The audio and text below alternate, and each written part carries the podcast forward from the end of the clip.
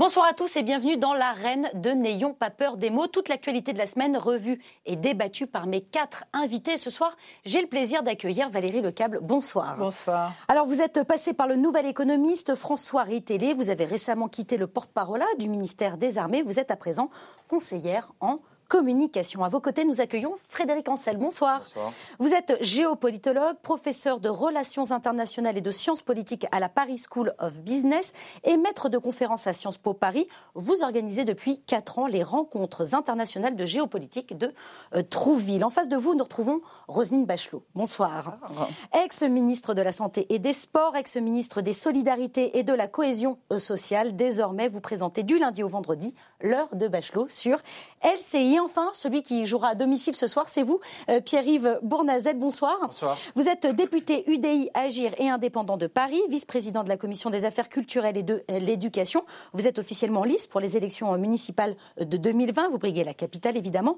Et c'est dans ce cadre que vous avez euh, publié chez Fayard ce livre que l'on découvre à l'écran, Revoir euh, Paris. Alors voilà euh, pour le plateau, mais le débat se fait aussi avec vous. Euh, Vous le savez, devant votre téléphone, votre télévision, votre ordinateur. Vous participez à tous les échanges sur euh, Facebook et sur Twitter avec le hashtag NPPM. Alors de quoi allons-nous débattre ce soir? Eh bien la réponse en images avec le sommaire. Un 1er mai sous haute tension, quand des images incomprises ou mal interprétées suscitent la polémique. Emmanuel Macron a enfin conclu le grand débat, mais faut-il y voir l'acte 2 du quinquennat?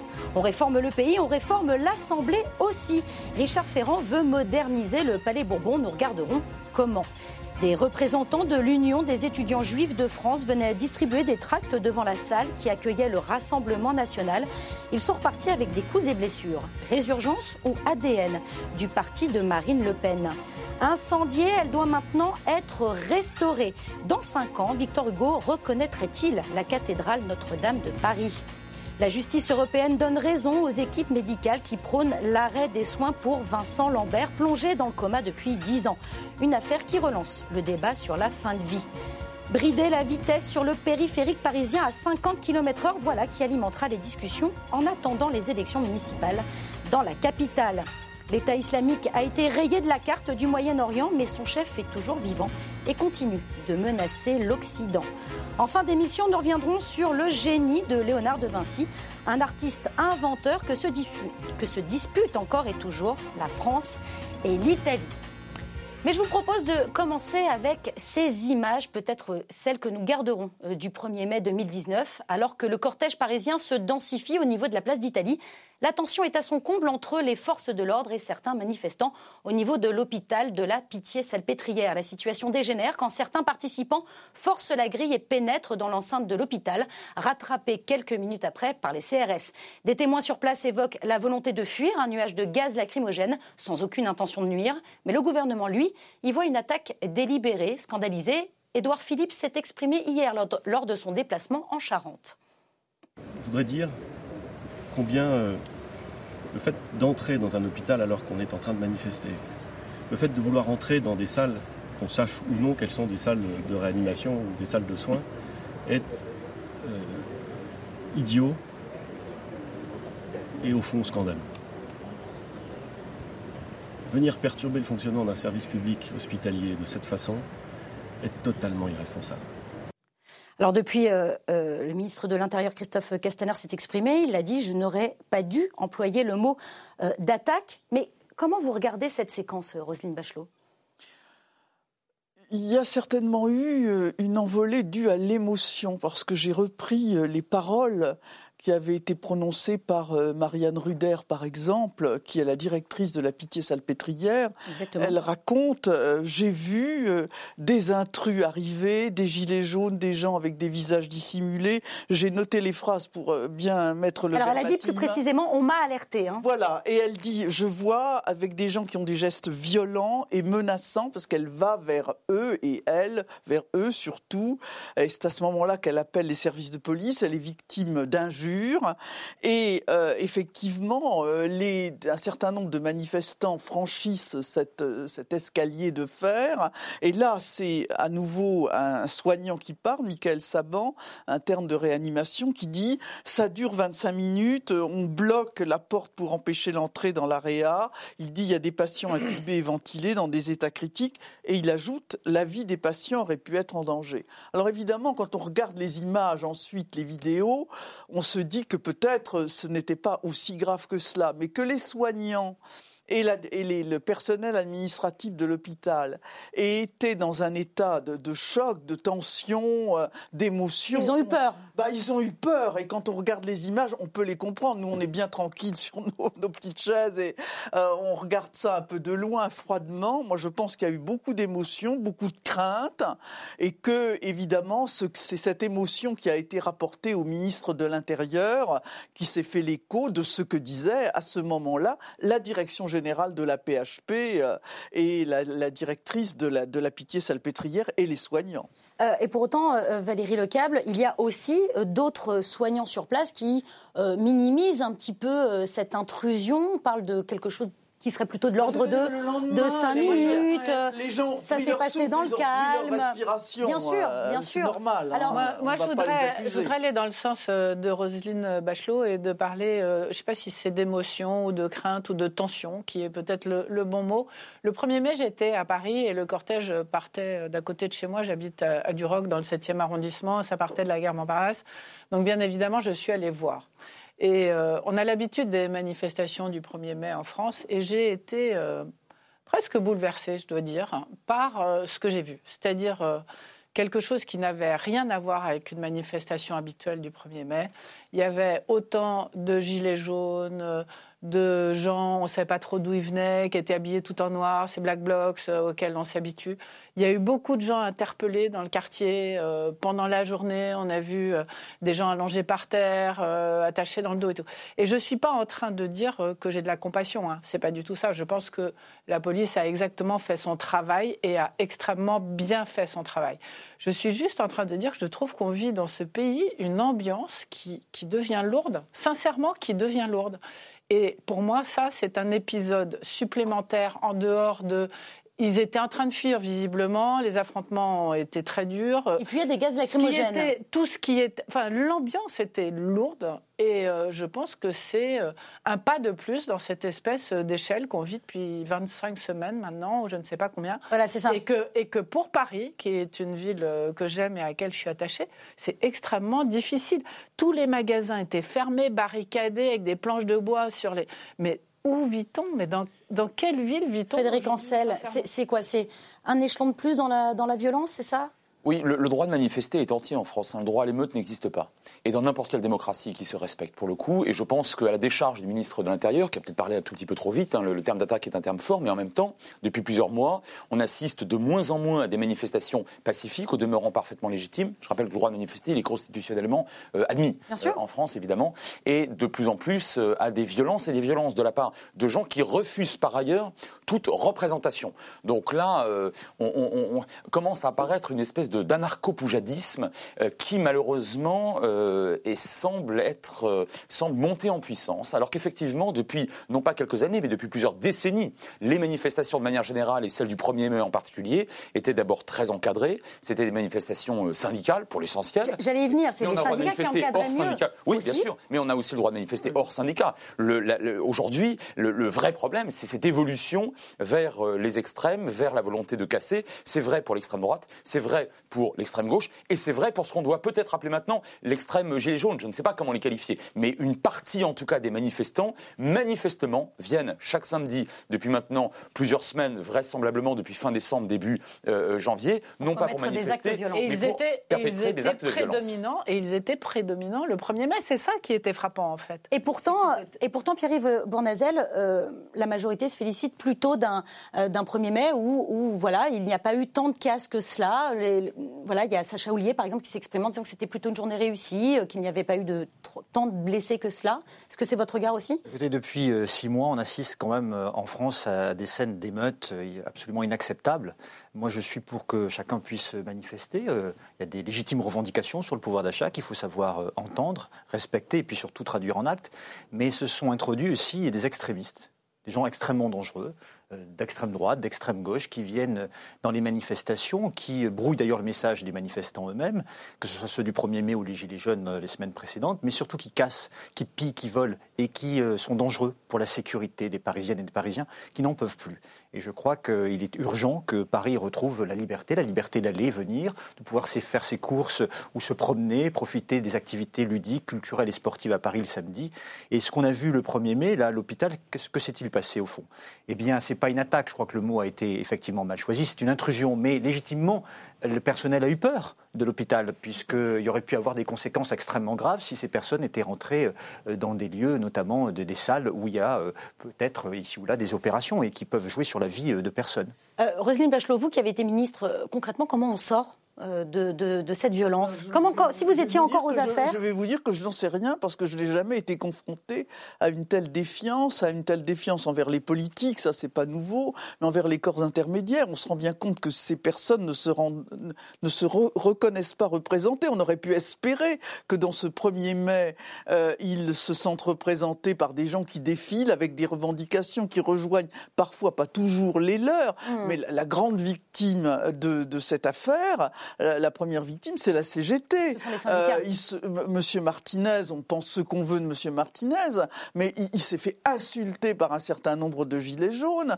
Euh, il, a même été exfiltré à un moment donné, puis il a pu revenir. Ses mains vers les manifestants. J'entendais Monsieur Maxime Nicole, une des figures des gilets jaunes, autrement mais qui ne la représente pas non plus. Non, mais non, je dis une figure. Je n'ai pas dit un représentant. Là, la complexité hein, euh, qui, qui, je pense, qui a fait la critique la plus terrible. Il a dit la CGT c'est ringard. C'était vraiment. Euh, Valérie C'est bien, ça, C'est bien ça le fond du sujet. Il faut rajouter que la CFDT était isolée toute seule devant le Panthéon. Absolument. Où, euh, les devant l'Odéon. Euh, devant le. L'Odéon. L'Odéon, oui. Non, non, tout à fait. Devant l'Odéon, sur la place C'était misérable. Il y avait quelques types. Voilà, il y avait quelques personnes qui étaient là. Et en fait, le, le, le mouvement extrême a pris le dessus le 1er mai. C'est ça qui s'est passé. Et la CFDT n'y était pas. La CGT s'est fait éjecter très rapidement et il est resté. Ben, les, ceux qui ont voulu euh, être là parmi les Gilets jaunes, parmi les Black Blocs, etc.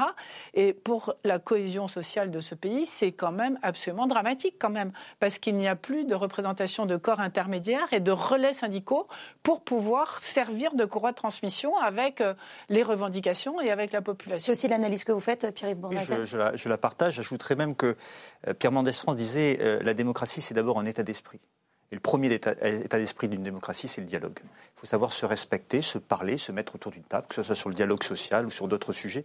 Et pourquoi on l'a perdu? Comment vous l'expliquez? Eh ben, Je crois qu'il y a une montée très forte, mais on le voit pas qu'en France d'ailleurs, en Europe et dans le monde occidental, euh, des discours radicaux, euh, des montées des populismes et des nationalismes en général, euh, où on recherche au fond un bouc émissaire. Alors c'est le politique, c'est l'étranger, c'est l'autre au fond. Une défiance aussi des citoyens vis-à-vis de ceux qui les représentent. Non, il y a une crise de la représentation, de, la représentativité. on ne parle pas de toute la population, il faut quand même pas généraliser les choses. Bien sûr. Et en fait, les plus modérés des revendiquants, enfin de ceux qui avaient des revendications à faire, ne s'y sont pas rendus parce qu'ils savaient que ça allait tourner de cette Que ça allait dégénérer ben, C'est ça le problème en fait. Frédéric Ancel C'est devenu extrême en fait. 30 000 personnes chaque samedi, c'est plus ou moins 0,03%. Je n'ai pas dit 0,3. 0,03% de la population adulte qui serait en capacité de manifester. Ce n'est pas le peuple français, quelle que soit la légitimité des revendications des plus modérés des Gilets jaunes. Ça, c'est le premier point. Mais alors, qu'est-ce que vous dites que nous, médias, on focalise trop sur ce,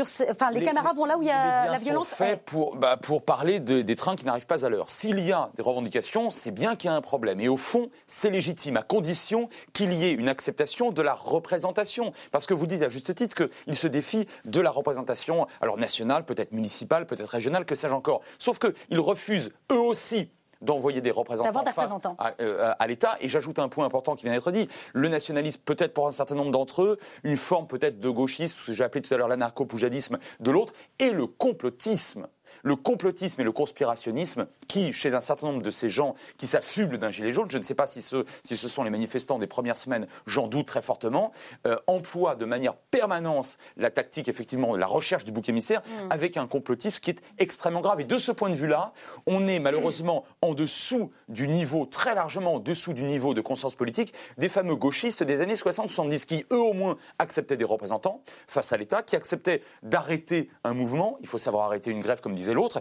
et qui n'employaient pas, qui n'utilisaient pas, qui n'instrumentalisaient pas ce complotisme absolument débridé. J'ajouterais qu'il y a quand même aussi euh, la haine de l'autre, euh, parce qu'on a vu aussi euh, de l'antisémitisme, on a vu aussi de l'homophobie, on a vu très clairement celui qui n'est pas comme moi, je le rejette.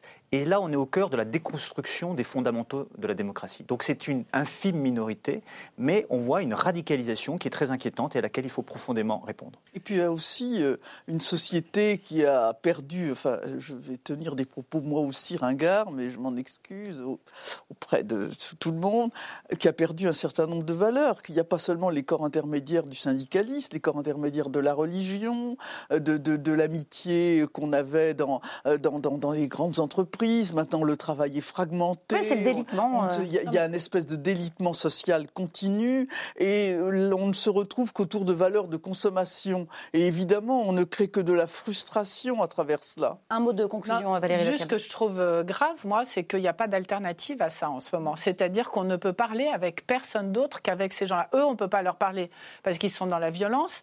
Et c'est comme si l'élection d'Emmanuel Macron, avec l'explosion des partis politiques, avait fait sauter une sorte de système français sur lequel on n'arrive plus à s'appuyer aujourd'hui et qu'on se retrouvait en une confrontation entre juste d'un côté la majorité présidentielle et le gouvernement et de l'autre côté les extrémistes, mais qu'il n'y a plus de relais intermédiaire pour avoir une discussion et pour avoir un dialogue constructif. Alors, et ça, c'est particulièrement grave parce que même quand il y avait les gauchistes dans les années dont vous parlez, le, système fonctionnait. Et là, on se demande s'il fonctionne encore. Et c'est ça qui est inquiétant. Alors, vous parliez d'Emmanuel Macron. Eh bien, c'est le nouvel acte euh, de la République. Voilà comment le président de la République a lui-même caractérisé sa propre conclusion du grand débat euh, national. Une démonstration en deux heures et en mesure présentée à la presse la semaine dernière. Des inflexions, des reculades, diront certains, et 5 milliards sur la table. Alors, par ici, la sortie de crise, c'est en tout cas euh, le souhait d'Emmanuel Macron qui propose, évolue, s'adapte, mais ne regrette pas les décisions prises depuis le début de son quinquennat.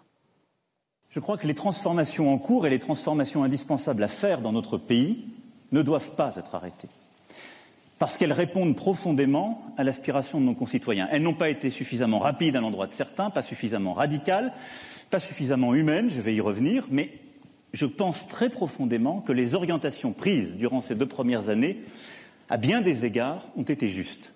Aujourd'hui, l'ordre public doit revenir avant tout, et avec lui l'indispensable concorde. Mais je ne veux pas que les dérives de quelques-uns occulte les justes revendications portées à l'origine de ce mouvement et profondément soutenues.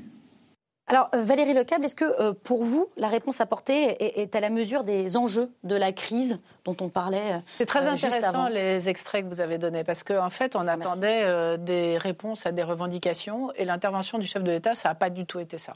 Ça a été voilà mon programme, je vais réformer, j'ai commencé à réformer la France, et je vais continuer pendant les trois prochaines années. Il n'y a pas de changement de logiciel. À réformer la France. Non, il, poursuit sur son cap. Mais moi, j'ai je, une certaine admiration. Enfin, je trouve que franchement euh, il a le culot d'y aller, et il continue et il tient ferme sur ses pro Ça veut dire qu'il n'entend pas, il n'entend pas, il ne voit pas ce qui se passe. Non, ça veut dire que ça veut dire que sur le fond, il bouge rien et qu'il essaye de transformer la méthode, mais il n'y arrive pas. Parce que les deux premières années, il a foncé tout droit avec pas mal d'arrogance et en se disant tant pis, je passe et puis les autres trépasseront mais il voit que ça s'est extrêmement tendu et il dit on va continuer sur le fond comme ça et on va faire autrement. On va discuter. Il a beaucoup participé au grand débat. Il est allé voir les élus. Il arrondit les angles. Il essaie de parler aux syndicats. Il essaie de retrouver ses pouvoirs intermédiaires qu'il a niés pendant ces deux premières années.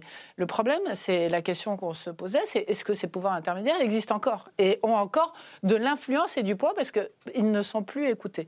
Donc, euh, euh, ça veut dire qu'il va continuer. Et la question qu'on peut se poser, c'est mais où on va? Est-ce que, est que ça va passer quoi? C'est ça la question. Est-ce que, Roselyne Bachot, vous faites la même lecture de cette conférence de presse et de ces annonces euh? Moi, ce qui m'a intéressé sont les commentaires qui ont, qui, ont, découlé après, après cette, cette allocution de 54 ah, minutes et le, le, débat, le la conférence de presse qui a suivi cette conférence de presse. Des commentaires assez négatifs? Parce que finalement, vous dites 5 milliards, c'est beaucoup plus 5 milliards qui ont Alors, été mis sur 5 milliards en plus, 10 au mois de décembre. même dans la conférence de presse, il y a 5 milliards de réduction d'impôts, il y a la réindexation des retraites, il y a la retraite même minimum à 1000 euros euh, par mois pour les gens euh, qui auront euh, travaillé, commerçants, artisans, etc. Il y a les maisons de service, il y a une nouvelle politique pour les femmes seules, etc. On parle même d'une vingtaine de milliards d'euros au total. oui, enfin tout ça, on est à une trentaine de milliards depuis, depuis décembre. Hein. Mhm. Et alors d'un côté, il y a eu ceux qui ont dit vraiment, ils se foutent de nous, ce sont des miettes, et les autres, les, les, les raisonnables, certains diront les comptables, qui ont dit mais où est-ce qu'on va aller chercher l'argent dans un pays qui est Comment on va financer dans un état d'endettement permanent? Alors euh, moi, je, je, je, je trouve qu'il y a sans doute trop de choses dans le discours d'Emmanuel Macron. Euh, moi, je, fais sans doute parce que j'ai été ministre et que j'ai peut-être une vision un peu, un peu comptable, je le reconnais. Je me demande où est-ce qu'on va aller, on va aller trouver tout ça, parce que sur les retraites et en particulier la, la réindexation des retraites, euh, il y a eu un, problème clairement posé. Oui, mais à, la terme de 2021, toutes les retraites vont être réindexées. C'est ça qui a été promis dans la dans, dans l'allocution d'Emmanuel Macron il a posé un diagnostic au départ qui justifiait cette mesure, c'est-à-dire qu'il y avait un décalage global entre les revenus des retraités et les revenus des actifs, et que le fait que la, pauvreté dans notre pays est une question qui frappe la jeunesse et non pas les retraités, cette, cette chose-là est restée, elle, reste sur la table. Et je trouve que d'avoir renoncé à, cette, à ce début de rééquilibrage... Donc il change de braquet pour vous. Ah bah moi, sur cette question, qui est la question la plus importante, c'est de la répartition des revenus des Français et le fait qu'on ne peut plus financer à l'heure actuelle notre politique sociale et en particulier notre politique de retraite. Il y a plus qu'un revirement, il y a un retour en arrière sur le diagnostic qui avait été posé. C'est une, c'est une reculade? C'est comme ça aussi non, alors, Je voudrais d'abord euh, dire que le grand défi du quinquennat d'Emmanuel Macron, c'est qu'il doit être à la fois un président qui apaise la société, parce que notre société est traversée de multiples fractures, fractures territoriales, sociales et culturelles. Vous diriez qu'il n'a pas réussi à apaiser, la société quand on voit le, premier mai qui s'est déroulé après le... C'est compliqué parce que ces fractures ne datent pas d'Emmanuel Macron, c'est des fractures structurelles qui sont en train de s'enraciner dans le pays. Et en même temps, il faut qu'il transforme le pays, il faut qu'il le fasse évoluer. Et quand on fait évoluer un pays, forcément, on touche à des intérêts, à des acquis, et forcément, c'est toujours compliqué ce que j'ai trouvé, c'est qu'il euh, a compris une chose, c'est qu'il faut récompenser davantage le travail. Il y a un certain nombre de mesures qui, sont annoncées, qui vont être prises et qui vont dans le bon sens. Ce qui a peut-être manqué, c'est que les Français se sentent euh, euh, investis d'une mission. C'est-à-dire, où va-t-on ensemble? Comment on fait société? Comment on fait nation? Dans les années qui viennent. Et ça, je pense que c'est très important. Et notamment, ce qui a peut-être manqué, c'est sur l'écologie, c'est-à-dire la transformation de notre modèle de développement, de production et de consommation. Dans quelle société veut-on vivre dans les années qui viennent avec ce grand défi qui est devant nous? Et là, euh, j'attendais peut-être plus de réponses. Mais est-ce que c'est ce que les Français attendent? Est-ce que, est que pour répondre à la crise des Gilets jaunes, l'écologie. Euh, le président de la République. Parce que finalement, il y a quoi? Il y a... Le président de la République doit répondre aux légitimes attentes sur le pouvoir d'achat des Français, parce que c'est une vraie préoccupation. Il y a des réponses qui ont été données, qui sont importantes, que je soutiendrai dans l'intérêt général. Il y en a peut-être d'autres à amener. Il faudra en même temps réduire la dépense publique. Il faudra avoir le courage de s'attaquer à des réformes structurelles, notamment sur le millefeuille territorial, sur les doublons entre l'administration centrale et, l'administration euh, décentralisée et déconcentrée, celle de l'État et celle des collectivités territoriales. Mais euh, Emmanuel Macron doit aussi être en capacité de dire ce qu'il veut faire pour le pays. Il faut entraîner un pays. Il faut que tous les citoyens, quel que soit leur origine, leurs conditions sociales, euh, leur génération se sentent investis derrière le président de la République d'une mission, celle de réparer la France et de la conduire vers l'avenir. Frédéric Ancel, est-ce que, l'exercice est réussi pour vous? Euh, père, gardez-vous à droite, père, gardez-vous à gauche. C'est ce que dira le futur jeune euh, Charles V euh, à son père Jean de Lebon à la bataille de Poitiers 1356. Voilà, bon. Et je, vous épargne les mérovingiens. merci, C'est-à-dire que, ce que vous aviez dit, très juste, on, on, a affaire à un président qui, fondamentalement, intrinsèquement, est centriste. Non pas qu'il l'a dit, mais il a refusé de se percevoir à droite ou à gauche. Alors, donc on le met au centre. le problème, du coup, c'est qu'en 5 ans, moins de 5 ans, et je voudrais insister là-dessus. Il faut satisfaire aller le plus possible ou, euh, ne pas ou, ne pas désespérer en tout cas trop de personnes, à la fois à droite et à gauche, pour tenter de réussir le second euh, quinquennat. Je pense que c'est extrêmement difficile et ça l'aurait été pour n'importe quel chef d'État. Moi, ce qui me pose problème, c'est pas tant ce qui a été annoncé ou ce qui n'a pas été annoncé. Mon problème, c'est qu'on n'a pas choisi à l'époque, et je le regrette, et je, je, pardon de poser le débat aujourd'hui, il se pose pas, malheureusement, je, je le pose quand même, euh, le septennat sec. Qu'aurait dit on ne peut pas répondre à cette question, je la pose quand même, et justement d'ailleurs, c'est pour ça que je la pose. Qu'aurait dit lors de cette, euh, euh, lors de cette intervention le président de la République si il avait devant lui, non pas encore deux ans, et attendez, sans, la campagne électorale, encore, oui, sans la campagne électorale, et, mais, mais encore euh, cinq ans, et sans pouvoir ensuite se représenter. Quelle réforme aurait-il entrepris, notamment sur le millefeuille administratif dont vous parlez, qui est une espèce de serpent de mer euh, permanent Est-ce qu'il aurait davantage balancé à droite ou à gauche? Et ça, c'est quelque chose dont on, dont on ne sort pas tant qu'on est sur ce euh, quinquennat qui, euh, qui, qui, qui, encourage une espèce d'instabilité permanente, pas d'ailleurs sur le plan institutionnel. Et là, je serais un petit peu moins sévère que, que, que vous tout à l'heure. Au fond, Emmanuel Macron, dans les sondages, il n'a pas réellement moins que ce qui lui a permis au premier tour des élections présidentielles de passer le second tour. Hein, il a même un petit peu plus. et, deux, euh, à l'Assemblée nationale, pour l'instant, personne n'a fait défection. Bah, écoutez, je veux dire, il mène la politique qu'il a envie de mener. Vous avez, vous avez, mal compris. J'ai pas dit qu'il réussissait pas. Il réussit, mais il a cassé tout le reste. C'est ça. Donc on est dans un affrontement entre lui et Marine Le Pen. C'est ça les, les, deux. Enfin, il a cassé les LR, le, le PS. Ah oui, oui, ils sont, ils sont, cassés tout seuls. Ils sont cassés tout seuls. Son élection. Macron, il a été greffier de tout ça. Je ne suis pas tout à fait d'accord avec ce qui a été dit sur les retraites, parce que c'est vrai qu'il revalorise euh, d'abord les petites retraites, etc. Mais il faut quand même écouter ce qui a été dit sur la retraite euh, à point et sur la durée, et sur le fait qu'il a dit qu'il ne reculerait pas l'âge légal. De départ à la retraite. Mais moi, j'ai bien compris, en lisant entre les lignes, ou alors j'ai mal compris, mais je suis pas sûre, que si on travaillait que jusqu'à 62 ans, on allait quand même toucher un peu moins d'argent qu'avant, parce que le système à point va faire qu'il va falloir travailler en fait. Je crois que c'est la lecture de. Donc en fait, j'ai quand même l'impression qu'il donne un tout petit peu d'un côté, mais qu'il va reprendre pas mal de l'autre. Et je ne sais pas si au total l'addition ne sera pas euh, en défaveur euh, des retraités. Et juste pour, pour terminer là, euh, moi je trouve qu'il enfin, il continue, enfin, malgré la crise, malgré etc. Et, et le quinquennat, il continue comme s'il se passait rien en fait. Moi je trouve sincèrement sur les réformes. Il a dit beaucoup de choses quand même. L'administration centrale, et puis il serait temps de le dire quand même, qu'il faut réformer euh, l'administration, la fonction publique, etc. Parce que pour réduire les dépenses, il faut en passer par là. On n'y arrivera pas sinon. Donc, Mais pourtant, il, a dit, si, si Emmanuel Macron l'a dit, si je dois revenir sur les 120 000, on a annoncé 120 000 fonctionnaires, mais enfin, si c'est si une erreur de ma part, je reviendrai, je l'assumerai tout à fait. Voilà. Alors, ah, ce qui est intéressant en revanche, c'est qu'il a, il a rejeté la balle au gouvernement en disant au gouvernement maintenant il faut bosser. C'est ça apparemment, les résultats du séminaire. Intendant suivra. Il a, ouais, mais il a été un peu déçu. J'ai l'impression, j'ai compris qu'il y avait. Il aurait remonté les bretelles.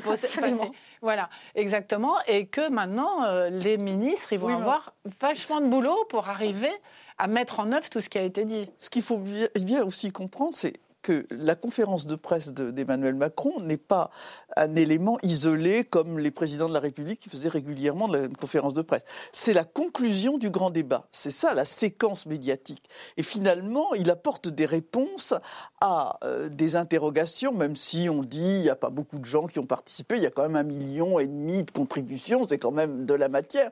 Moi, ce qui m'a frappé, moi, ce qui m'a le plus déçu dans cette affaire, c'est que finalement, il n'y a pas un mot de politique étrangère il n'y a pas un mot sur les alliances.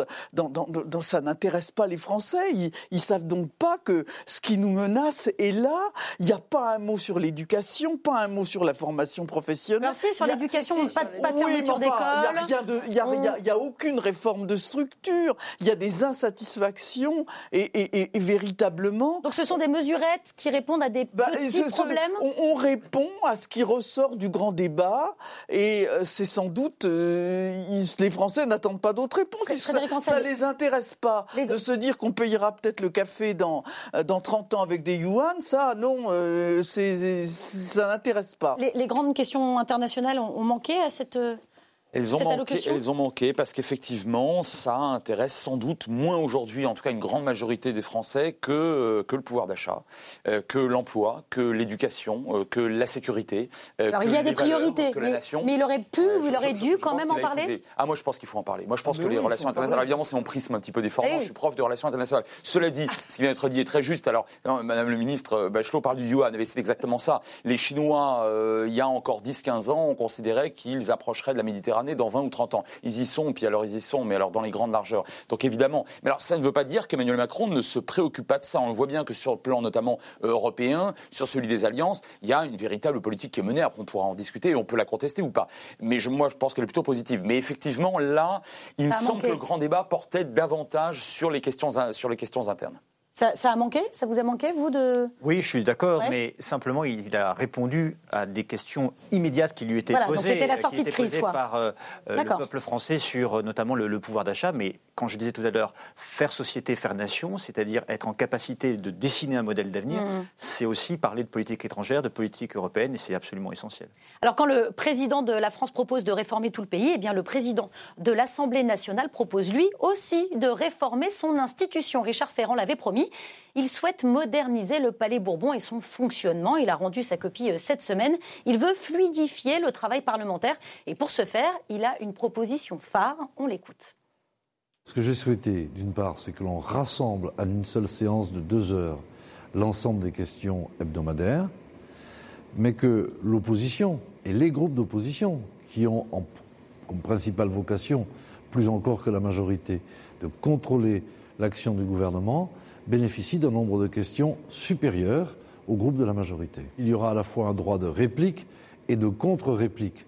Car aujourd'hui, la réalité, c'est quoi? C'est que bien souvent, il y a une question souvent polémique quand elle vient de l'opposition, souvent complaisante quand elle vient de la majorité, et ensuite des réponses qui, au fond, ne permettent pas toujours un échange d'arguments de grande qualité. Alors évidemment, je me, je me, tourne vers ce côté du plateau, vous qui étiez ancienne députée Roselyne Bachelot, vous qui l'êtes encore euh, actuellement, Pierre-Yves Bournazel, est-ce que c'est une réforme nécessaire ou on cède un petit peu à, à l'anti-parlementarisme ambiant avec cette réforme, ce type de mesure? Alors avec ma modeste expérience de députée depuis deux ans, je pense qu'il faut réformer notre façon de travailler, parce que je pense que le temps parlementaire n'est pas du tout optimisé. Euh, on perd du temps dans des euh, semaines de, questions orales sans débat euh, qui n'intéressent personne. et donc je pense que là, il y a une vraie réflexion sur ce domaine-là. Ce que je crois utile dans ce qu'a dit le président Ferrand il y a quelques jours, c'est de donner du pouvoir à l'opposition. Ah oui, alors on va, on va y revenir dans le détail. Notamment pour les niches parlementaires, arrêter ce jeu qui est de rejeter de manière préalable euh, toute proposition de loi euh, émanant de la France Insoumise, des Républicains ou je ne sais mm. quel autre groupe d'opposition. Je pense que c'est important que l'opposition puisse faire des propositions très fortes, qu'elles soient discutées. Ça, c'est un point qui va être acquis par, par la réforme. Il y en a d'autres qui, qui, vont dans le, bon sens. Notamment les, 22, les 22 questions, comparées aux 15 aujourd'hui, c'était 15 questions au gouvernement pour la majorité. Oui, avec 15... le droit de république, oui, tout Exactement. Ça va dans le bon sens aussi Oui, ça va dans le bon sens. Mais tout ça, à la limite, c'est l'écume des choses. Ce qui est plus important, c'est de savoir est-ce que le Parlement est un vrai pouvoir? Est-ce qu'il a le vrai pouvoir de faire la loi? Est-ce qu'il a le pouvoir de contrôler l'action Mais vous en doutez, vous aujourd'hui qui êtes dans la maison? Et la réponse est que nous n'avons pas ce pouvoir-là. C'est une, une, réalité, il faut quand même être lucide. Euh, on vote la loi, mais on travaille les lois, que les projets de loi que l'on connaît bien. Et en réalité, euh, on n'a pas le temps d'approfondir. Dans notre mission de contrôle, on devrait avoir davantage de moyens de contrôler l'action du gouvernement, de mieux évaluer les résultats de ce gouvernement. C'est le rôle du Parlement et c'est absolument essentiel dans une démocratie qui a un équilibre des pouvoirs. Et aujourd'hui, euh, malheureusement, ce n'est pas le cas. Ce que décrit Pierre-Yves Brandazel, ça a toujours été le cas ou c'était mieux avant C'est sympathique cette réforme, c'est un gadget. Ah, c'est un gadget. Euh, c'est un gadget. Euh, bon, euh, les, de, de, restructurer la, la, la, séance des questions au gouvernement, c'est certainement utile. mais alors, franchement, le dépérissement du Parlement français est un problème majeur de démocratie. Là, on est au cœur de la crise de confiance qu'il y a. Dont on parlait précédemment. dont on parlait à l'instant. Tout ça, on, c'est de l'entre-soi. mais c'est pas quelque chose qui fait, en fait, déboucher le peuple réel le, vrai, le, peuple vrai dans le Parlement. Ce sont des réformes de Mais ça tournait mieux avant quand même ou pas, Roselyne? Non, c'est pareil. Ah non, non, non, je dis pas que c'est moins bien maintenant et que de, mon temps, comme disent les, les, vieilles dames euh, dont je fais partie, c'était mieux. Non, non, non, c'était pareil, c'était même souvent pire. Euh, parce que au, moins maintenant, il y a des femmes, ce qui, de mon temps, belle avancée quand même, n'existait pas et qu'il y a eu un certain rajeunissement des cadres. Mais effectivement, c'est de restructurer en profondeur, de donner un véritable rôle au Parlement, d'activer les structures de contrôle, la façon de, de, donner l'initiative législative, parce que finalement c'est clair, le Parlement maintenant, on est dans l'opposition, euh, c'est cause toujours, on est dans la majorité, c'est ferme ta gueule. Bon, alors ça ne peut pas hmm. marcher. Dans toute démocratie, philosophiquement, c'est l'équilibre qui, euh, qui, qui, compte, l'équilibre des institutions, l'équilibre des pouvoirs. Euh, attention au retour à la République des partis. La troisième et la quatrième République se sont euh, caractérisées pour le pire, à deux reprises au moins, se sont caractérisées par une instabilité euh, politique extrêmement profonde dans laquelle les gens ne se retrouvaient pas dans laquelle les gens ne se retrouvaient pas. Qu'on pense aux années 30, qu'on pense même d'ailleurs aux années, au début des années 50. Euh, ce que je veux dire par là, c'est que ceux qui prônent, et, beaucoup euh, le font, euh, notamment à l'extrême gauche, et d'ailleurs dans une certaine mesure à l'extrême droite, ceux qui prônent une sixième république avec un affaiblissement du pouvoir présidentiel, sachant que le président est tout de même la clé de voûte des institutions, et pour cause, il est élu par, par tout le monde, par tous les citoyens. Suffrage universel. exactement. ça, c'est quelque chose qui doit être effectivement toiletté, en quelque sorte, hein, enfin cette, cette cinquième république, mais attention à une sixième qui, qui qui nous ramènerait à, au, qui nous ramènerait à, un régime des partis. Euh, en Italie, franchement, ça fonctionne pas très très bien. En Israël, ça fonctionne pas très très bien. En Inde, ça ne fonctionne pas très très bien. Et le moins qu'on puisse dire, c'est que dans les États où ça se présente, les gens parfois se sentent, bah, du coup, alors finalement, encore plus déconnectés. Hein. Dépossédés. Hein. dépossédés de leur vote. C'est d'autant plus vrai que euh, souvent, vous avez des gens qui, au gré des revendications et de, et de l'obtention des portefeuilles qu'ils pourraient avoir, euh, eh bien, se retrouvent à gauche alors que vous vous avez voté pour un parti de droite et vice-versa. Et ça, c'est quelque chose qui, dont, il, faut garder à l'esprit. Bien sûr. Euh, Valérie Lecable, est-ce que, est -ce que cette, ce type de réforme, ça répond quand même à une forme d'anti-parlementarisme qui, qui, ressort un petit peu aussi de la, de la crise des, des Gilets jaunes, entre autres? Moi, ce qui me frappe, si vous voulez, c'est que d'un côté, il n'y a pas assez de pouvoir pour le Parlement, et tout le monde le dit, et il n'y a pas assez de, de connaissances profondes des textes et de possibilités de les infléchir considérablement et, de bouger et de faire changer les choses. Et d'un autre côté, ceux qui nous gouvernent nous disent toujours, mais c'est tellement long, euh, il y a des allers-retours, on ne peut pas faire passer les réformes en France, ça prend beaucoup trop de temps. pardon, mais je, et c'est vrai. mes cinq ans. Hein, et c'est vrai, et c'est vrai qu'à chaque fois qu'il y a une grosse réforme, on se dit, il faut six mois, il faut un an, ça avance pas, avec tout ce qu'on a à faire, c'est encombré, on ne peut pas le faire. Et à côté de ça, il y a ce Sénat quand même euh, où il y a beaucoup, beaucoup de... Parce que les gens restent plus longtemps sénateurs, parce qu'ils sont plus anciens, qu'ils ont peut-être plus d'expérience, surtout euh, en ce moment où on a une Assemblée nationale très jeune quand même hein, en, expérience, puisqu'elle vient de rentrer, et que beaucoup d'entre eux, c'est la première fois qu'ils sont là. Et on a ce Sénat qui est quand même très sachant, parce hein qu'ils ont beaucoup, beaucoup travaillé sur beaucoup de sujets depuis trop longtemps, et qui n'est pas assez euh, exploité, qui est très critiqué en disant à quoi ça sert. Pas assez mis en valeur? Bah, pas assez utiles. Je Enfin, ils sont utiles parce qu'ils savent, mais ils n'ont pas assez. C'est très bizarre. C'est-à-dire l'Assemblée a. Pourtant, ils essayent avec leur, commission, euh, on l'a vu avec l'affaire Benalla notamment, de mettre en valeur leur, voilà, leurs travaux, euh, la possibilité d'enquêter. Est-ce qu'il n'y aurait pas une espèce d'optimisation euh, à faire entre les allers-retours des uns et des autres et plus peut-être, je sais pas. Réduire les navettes. Alors ça fait partie aussi de, de, la réforme de... commun. Quoi?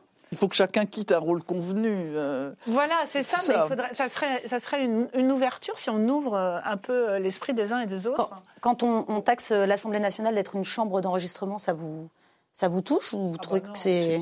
Bien sûr, parce que c'est pas tout à fait faux. Malheureusement.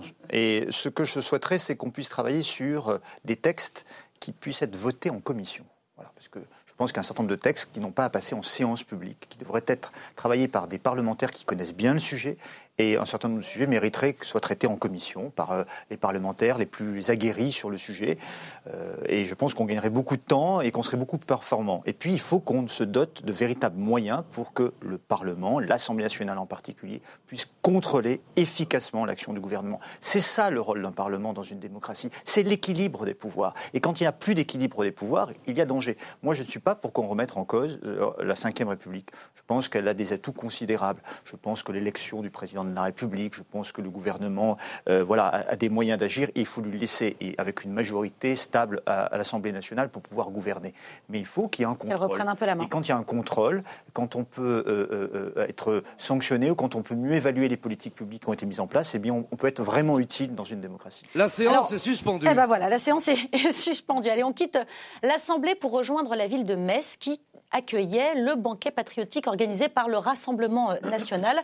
Devant le parc des expositions où avait lieu l'événement, des représentants de l'Union des étudiants juifs de France sont venus pacifiquement distribuer des tracts, sauf que le service d'ordre du parti d'extrême droite en avait décidé autrement. La suite en images.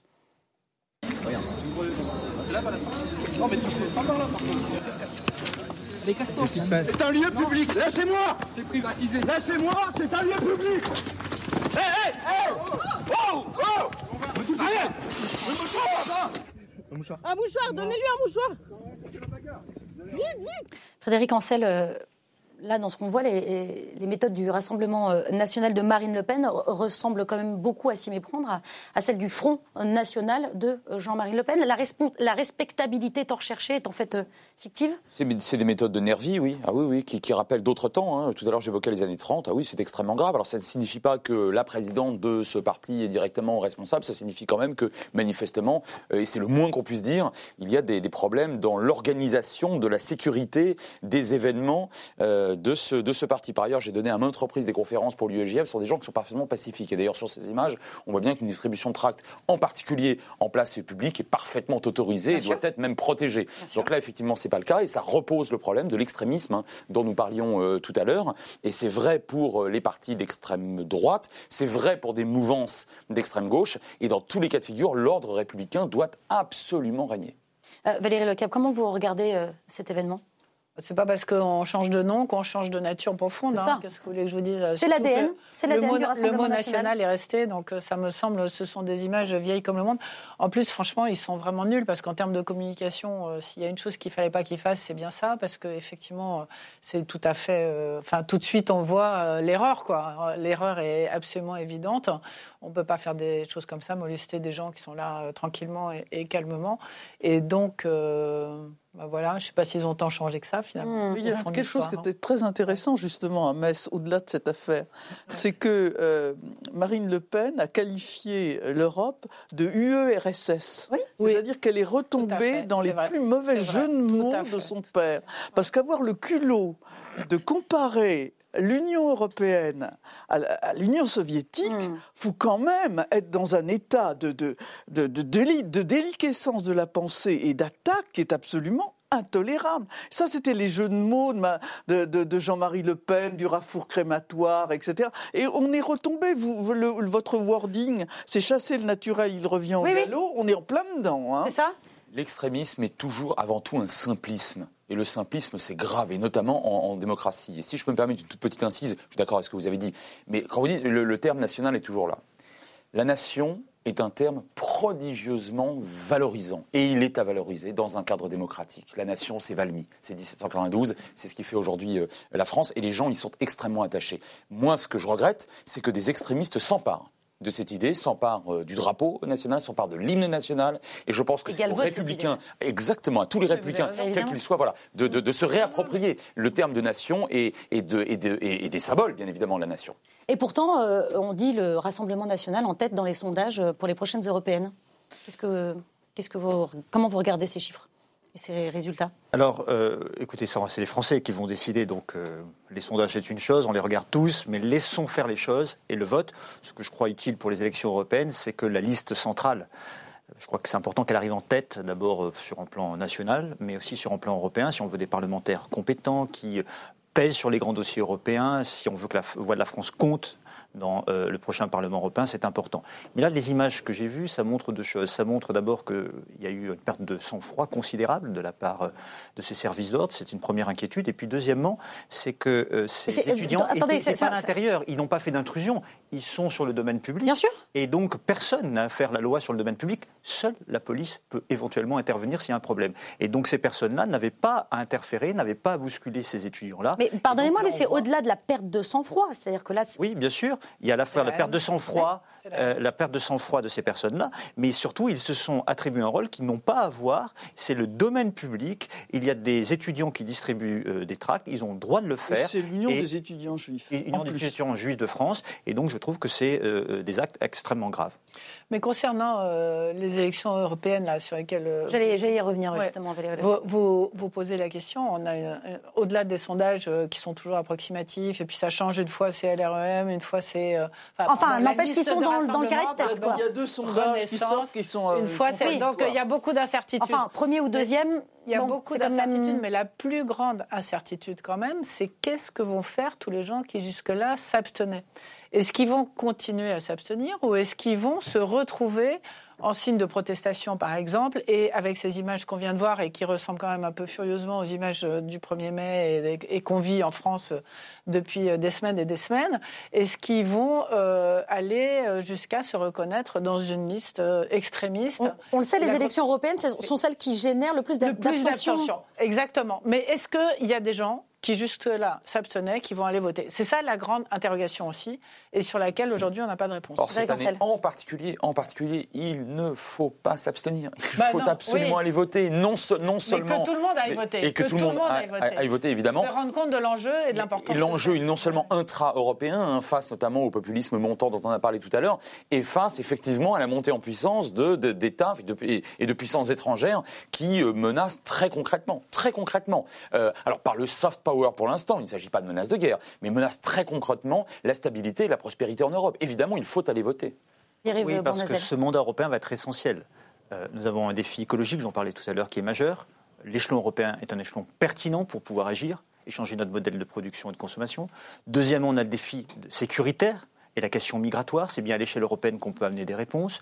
Nous avons également le sujet de l'harmonisation sociale et fiscale si nous voulons avancer dans l'intégration économique euh, face euh, aux États-Unis, face à la Chine, on en a parlé tout à l'heure aussi. Et puis il y a l'Europe de la culture et l'Europe de l'éducation. Tout ça est à aussi à, consolider et il y a des choses à inventer. Donc euh, il faut bien choisir des hommes et des femmes qui vont se battre, qui ont des compétences et qui vont apporter quelque chose à l'échelle européenne et à nos nations. Pas des gens qui vont au Parlement européen pour combattre les institutions. Alors je voudrais maintenant vous parler d'une vieille dame, une vieille dame symbole de notre patrimoine, de notre capitale notre-Dame de Paris, a brûlé. Ces images ont fait le tour de la planète sur tous les continents. On a pleuré cette flèche disparue, ce toit dévoré par les flammes. Sur tous les continents, on a donné une somme qui pourrait bien atteindre 800 millions d'euros pour restaurer 800 ans d'histoire. Mais restaurer comment? Façon moderne avec du street art ou strictement à l'identique, comme le réclament euh, les députés les républicains. Ils ont même déposé un amendement en ce sens examiné en commission des affaires culturelles ici à l'Assemblée dans le cadre d'un projet de loi concernant la restauration de l'édifice. Constance Le Grip défendait son point de vue pardon, ce jeudi. Plusieurs de mes collègues, euh, les républicains et moi-même, ont souhaité euh, insérer euh, les mots à l'identique après le terme restauration. C'est simplement d'envoyer un message que nous ne souhaitons pas qu'il y ait de la reconstruction des gestes architecturaux qui, sous prétexte d'audace, de progrès et de modernité, nous emmèneraient trop loin. Donc une forte réticence à voir éventuellement se profiler des gestes architecturaux qui nous éloigneraient de ce ce que doit être, à notre avis, la cathédrale Notre-Dame de Paris. Alors à l'image, on, apercevait euh, Bruno Studer, qui est le président euh, de cette commission. Mais vous, en tant que euh, vice-président, comment, comment vous avez accueilli cet amendement des Républicains, reconstruire à l'identique la cathédrale Notre-Dame bah, de Paris? C'est une position tout à fait respectable. Moi, ce que je crois, c'est qu'il faut prendre le temps dans cette affaire. Je crois qu'il y a eu une précipitation sur la question du calendrier, que ce soit la maire de Paris, le président de la République, on dit il faut faire ça en 5 ans. Avant les Jeux Olympiques de 2024 Ça n'a rien à voir. Je pense qu'il faut prendre le temps. Il faut prendre le temps d'établir un consensus, de mettre des partenaires autour d'une table. Bien sûr l'État, bien sûr l'Église, euh, bien sûr les collectivités, les architectes, et de penser ce que nous pouvons faire ensemble comme projet pour reconstruire Notre-Dame. Et il faut essayer d'établir des chemins de consensus. Et donc c'est pas en disant il faut aller vite qu'on va bien le faire. D'ailleurs, moi j'ai proposé une école internationale, une école internationale pour former un certain nombre de, un certain nombre de métiers, puisque ça va être un, combat sur une génération, mhm. et qu'il euh, est important d'avoir tous les métiers à disposition dans la durée pour réussir euh, la euh, rénovation de Notre-Dame. Et donc je pense, là encore une fois, il ne faut pas confondre vitesse et précipitation. À titre personnel, moi je suis plutôt pour qu'on reconstruise à l'identique. Mais je ne suis pas contre qu'il y ait un véritable débat dans la société et qu'on puisse choisir avec les différents partenaires. Alors d'ailleurs, Franck Riester a, lancé une grande concertation hein, à ce sujet. Comment je voyais euh, ah, Moi, je trouve qu'on est un peu ouais, Je voyais réagir, que. Je trouve que de, s'emballer comme ça dans le débat autour de. Mais, ça, mais alors ça, vraiment, tout le monde a un avis sur la question. Je trouve ça formidable. Euh, c'est ce matin euh, sur mon plateau, il y avait Franck Riester était là. il y a, il y a, oh, il y a autant de sélectionneurs pour l'équipe de France de foot que de Français. Il y a autant d'architectes Notre-Dame de Paris que de, que de Français. Moi je, mais moi, je trouve que c'est un signe de vitalité démocratique, culturelle du pays. Moi, je le vois pas du tout comme une, euh, comme une contrainte, mais au contraire comme une chance. Alors, moi, je vais dire la mienne. Hein, oui, allez-y, vous êtes là pour ça. Euh, voilà. Euh, moi, je serais pour une, une, non pas un geste architectural. Je pense qu'elle sera très difficile à reconstruire à l'identique.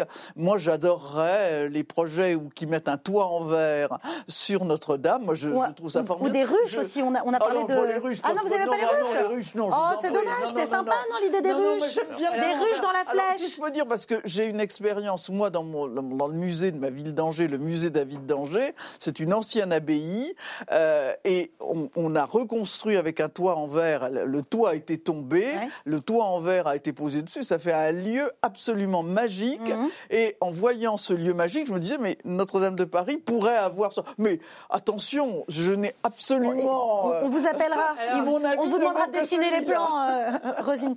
Moi, je vais faire la ringarde conservatrice. Ah. Je suis absolument pas d'accord avec ça. Alors, 54% des Français pensent comme vous, hein, qui veulent ah une restauration à l'identique. On, hein. s'est rendu compte à cette occasion, vous nous auriez posé la question avant, moi, j'aurais pas été aussi. Euh, euh, enfin, c'est une surprise hein, pour moi, ah. mais que Notre-Dame de Paris représente.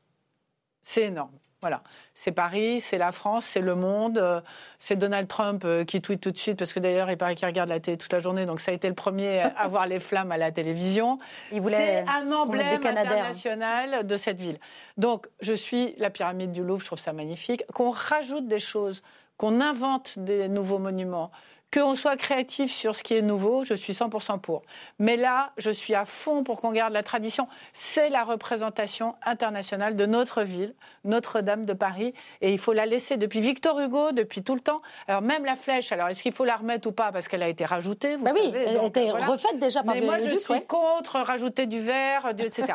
deuxièmement, deuxièmement, je suis pour aller vite le plus vite possible. Ah. je suis pas une spécialiste, les architectes disent c'est pas possible, etc. Il faut pas les. Il y, a, une, il y a une tribune euh, là-dessus. On va, je suis pour aller vite d'abord parce que ça montrerait que nous Français on est quand même capable de faire des choses rapidement, ce qui n'est pas toujours le cas. Donc je pense que aussi vite on pourra aller, aussi, autant ça sera. Et puis deux, elle a une utilité cette euh, cathédrale. Les gens s'y rendent. Les gens, euh, on va pas continuer à vivre sans cathédrale au centre de Paris ah éternellement. C'est extrêmement pour l'utilisation de cette cathédrale, rien que pour ça et pour qu'elle soit rénovée et qu'on puisse s'en servir à nouveau. Donc, on, va, on, la garde comme elle est, et deux, on va le plus vite possible. Alors, comme elle est, Frédéric Ancel, je, voulais rebondir sur ça. Il y a la charte de Venise, euh, qui a été donc écrite en 1964, ces articles qui nous imposent finalement, quand on a les plans, de euh, refaire, refabriquer, restaurer à l'identique. Donc, de toute façon, on n'a pas vraiment le choix. Pas tellement le choix, sauf que 1964, c'est extrêmement récent, et cette vieille dame date du XIIIe siècle, hein, quand même. Et elle a déjà subi un certain nombre de modifications. Alors, pas, pas d'ailleurs dans les grands, dans les fondamentaux. enfin, elle était, non, pas fondamentale, c'est vrai, mais enfin, elle a déjà subi quand même, comme d'ailleurs la quasi-totalité des, bâtiments euh, vénérables euh, mmh. en France, elle a subi quelques modifications. Moi, elle me fait penser à ce que disait Peggy, la République, mon royaume de France. Ce qui est très intéressant, c'est que Notre-Dame, euh, elle fédère effectivement, je crois pouvoir l'affirmer, la quasi-totalité des Français. C'est intéressant parce que, et là vous allez ricaner, je reviens à mes Capétiens quand même, hein, parce que nous sommes au XIIIe siècle, oui. avant la bataille. Alors ils reviennent, les Capétiens reviennent. Mais or, la République, et attendez, pas n'importe laquelle, la grande, la troisième, la laïque, elle en fait elle en fait quelque chose de tout à fait fondamental. Elle ne la rejette pas du tout. D'ailleurs, elle plante devant la statue de, Charlemagne. Il faut le faire quand même hein, sous la Troisième République pour plein de raisons, sur les, notamment liées aux représentations de, la nation face aux, ennemis extérieurs, etc. Et puis, nous avons, après tout, avec cette histoire de ruche, l'abeille, l'emblème de Bonaparte. Alors là, si vous voulez, vous ah, avez la conjugaison de la du royaume, de la République et de l'Empire. Si ça, c'est pas un bâtiment national. Donc une flèche avec des ruches. Vous savez ce qu'il y avait avant la cathédrale du temps des Gallo-Romains? Il y avait un temple dédié à Jupiter. C'est un ah, signe. Ah oui, quel signe de l'histoire. Ah, je dois dire que là. Euh, pour revenir aussi, euh, euh, parce que donc il y a la, forme, comment on va la restaurer. il y a justement cette tribune qui a été publiée par 1000 experts, et vous revenez là-dessus. Hein, il ne faut pas se précipiter. Ils, enjoignent même hein, le, président et, toute la majorité finalement à, à, vraiment prendre le temps, parce que 5 ans c'est beaucoup trop court. Ben, c'est ce que disent tous les experts, en tout cas moi, tous ceux euh, avec qui j'ai discuté, j'ai vu cette tribune également. Ça ne veut pas dire qu'il faut faire ça lentement, euh, mais il faut le faire bien surtout, parce que ce patrimoine ne nous appartient pas. Hmm. Et ce patrimoine, il a été euh, conçu au XIIIe siècle, entre le XIe et XIIIe siècle. ce patrimoine que nous allons rénover, eh bien, il va être pour des générations et des générations, pour des siècles et des siècles. Et donc, il ne faut pas se tromper.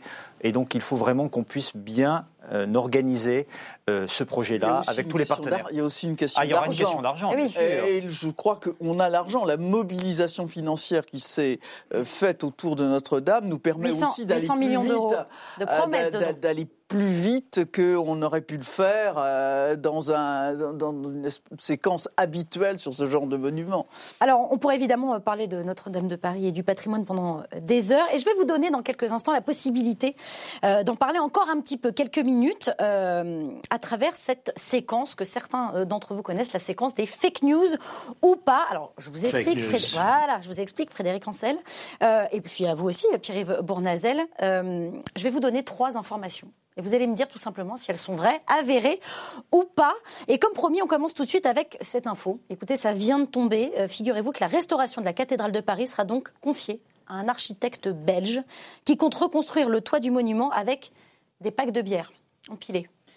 Alors, non, faut être sérieux là. C'est ça les faits. C'est pas. Je voulais vous faire sourire. J'ai réussi, j'ai réussi. Ouais, c'est pas. Alors, si c'est une vraie nouvelle, elle est, très mauvaise. non, effectivement, c'est faux. C'est une farce ah, euh, du site belge Nord Presse, toujours. Fake news, c'est une farce. Toujours aussi drôle. Exactement. C'est plus qu'une fake news, c'est une farce. Allez, autre info ou un Fox, à vous de me le dire. On a parlé tout à l'heure euh, des mesures lancées euh, par Emmanuel Macron pour tenter de sortir de la crise. Il en est une que nous n'avons pas évoquée, c'est la suppression de l'ENA. Alors enfin, pas tout à fait supprimé, hein, plutôt remodelé, euh, restructuré pour l'adapter à la société d'aujourd'hui et surtout rebaptisé ISF pour Institut supérieur des fonctionnaires. Le retour de l'ISF, vous y croyez? Ça a été, euh, ça a été un moment dans le circuit. Ah, euh, alors vous avez peut-être des infos que nous n'avons pas. Non, non. Et puis on je crois qu'ils se sont rendus compte au lieu que quand même c'était. ISF, ça faisait penser à autre chose. C'était pas chouette. Alors moi, je vais vous surprendre. Je suis contre la suppression de l'ENA. Ah, d'accord. Euh, je l'ai pas fait. Ouais. C'est pas surprenant. 75% des Français sont, sont contre. Donc contre la suppression. Oui. Ah oui, j'avais pas vu. Vous êtes comme tous les Français. Je pense qu'il faut réformer l'ENA, notamment parce qu'on rentre dans des grands corps très jeunes, parfois à 25, 25 ans, et toute sa vie on est dans un grand corps. Donc ça, il faut profondément le réformer. Mais on a besoin du haute fonction publique de qualité. Nous l'avons en France, elle est quand même très utile. Et sous la Ve République, elle a quand même permis d'avoir une ossature à la tête de l'État. Euh. Mais, mais alors, c'est pas un débat sur l'ENA. non, le sujet, c'est pas est-ce qu'il faut supprimer l'ENA ou pas? Je pense que personne ne va le supprimer. En fait, c'est comment on accède à l'ENA. Oui, aussi. Parce qu'en fait, euh, il n'y a que les Parisiens qui accèdent à l'ENA, hum. personne d'autre en France quasiment, et que ceux qui sont dans les très très bonnes écoles. Donc, privilégier.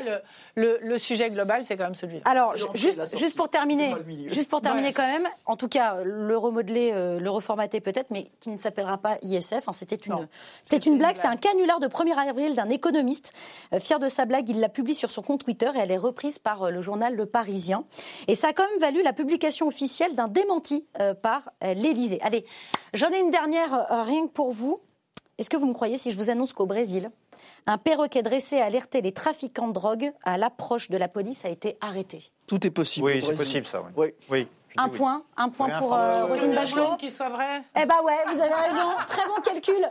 Mais, c'est d'autant plus vrai que euh, je me permets de vous rappeler que le président vénézuélien, c'est pas très loin, hein, euh, Maduro, lorsqu'il est arrivé au pouvoir il y a quelques années, après, euh, après la mort de Hugo Chavez, a affirmé publiquement qu'un oiseau s'était posé sur son épaule et que l'oiseau lui avait parlé. Oui. Et que cet oiseau, c'était Chavez et qui lui avait dit qu'il euh, réussirait grâce à la Sainte Vierge. Alors un perroquet. Alors, alors, ouais, voilà. Alors là, bon, vous avez quand même raison. C'est totalement fou, mais totalement vrai. Le perroquet a été arrêté par les forces de l'ordre dans le nord du pays parce qu'on lui a appris à avertir ses maîtres trafiquants en criant "Mama, la police" à l'approche des patrouilles. Mais depuis qu'il a euh, été capturé, il n'a jamais ouvert son bec. Perroquet, oh mais pas balance. Allez, fini euh, euh, les fake news et retour à la dure réalité euh, des faits avec cette histoire particulière qui finalement concerne tout le monde depuis un accident de la route survenu en 2008. Vincent Lambert est plongé dans un coma aux conséquences irréversibles. En 2013, l'équipe médicale qu'il suit et son épouse décident de mettre fin à ses jours. Mais les parents de Vincent obtiennent l'annulation de cette décision. La guerre familiale et judiciaire s'est alors poursuivie jusqu'au Conseil d'État qui, le 24 avril dernier, validait l'arrêt des soins. Mais les parents de Vincent Lambert avaient aussi saisi la Cour européenne des droits de l'homme. Elle vient pourtant de confirmer, elle aussi, l'arrêt des soins. Désormais, ils attendent la réponse à un ultime recours auprès du Comité international de protection des droits euh, des personnes handicapées. Euh, évidemment, euh, cette affaire, relance le débat sur la fin de vie. Sur la fin de vie pardon. Est-ce que, Roselyne Bachelot, la loi Claes-Leonetti, aujourd'hui en France, suffit? Je suis un, une défenseur de la loi Claes-Leonetti. Euh, je, suis, je ne suis pas pour l'euthanasie. Euh, et véritablement, euh, cette loi, elle demande à être connue, elle n'est pas appliquée, c'est ça sans doute qui est dommage. Mal appliquée en tout cas. Mal appliquée, pas appliquée, mal appliquée. Euh, la sédation profonde qui permet euh, de faire face aux situations dont on parle permet ce, ce, départ dans la paix et, ne met pas le corps médical devant des situations absolument, absolument impossibles. Alors là, là, là le souci. Là, le, là, effectivement la, chose est tellement douloureuse de voir cette famille qui est dans un drame familial intense, demande sans doute euh, des perfectionnements juridiques pour savoir qui doit être la personne. Le référent qui doit être le référent de la personne qui est dans cette, la situation aussi, euh, aussi douloureuse que celle de Vincent. Parce que finalement, derrière tout ça, c'est une querelle familiale qui est posée plus qu'une querelle de fin de vie. Euh, et donc euh, là, il y a certainement une disposition à prendre sur la, la, hiérarchie de la référence. Comment vous regardez, Valérie Lecable, ce qui, ce qui se fait dans d'autres pays? Je pense notamment à la Belgique, aux Pays-Bas, en Suisse. Euh, Roselyne Bachelot nous dit voilà, en France, on a un arsenal juridique qui suffit et qui est suffisant. Est-ce qu'on devrait peut-être aller plus loin?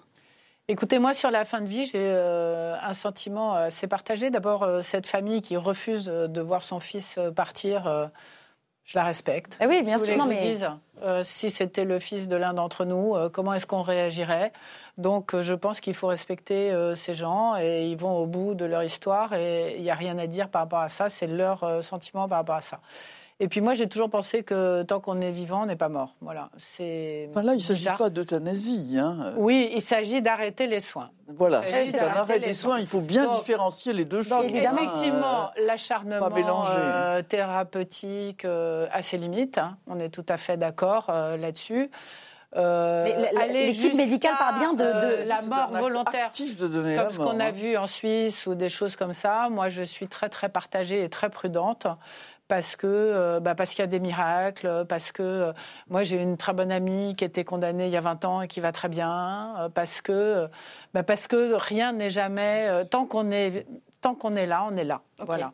Et donc je pense que la loi Leonetti est bien et que si elle était bien appliquée, en ce qui me concerne, je la considère suffisante.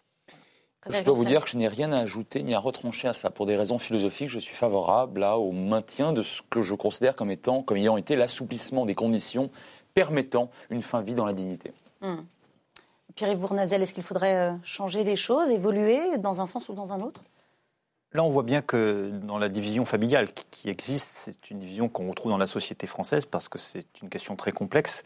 Euh, qui est une question de société, mais qui est une, question de conscience aussi euh, individuelle. Donc il y a la question euh, du souhait hein, de celui ou de celle qui se retrouve dans cette situation, s'il en a émis ou si elle en a émis un.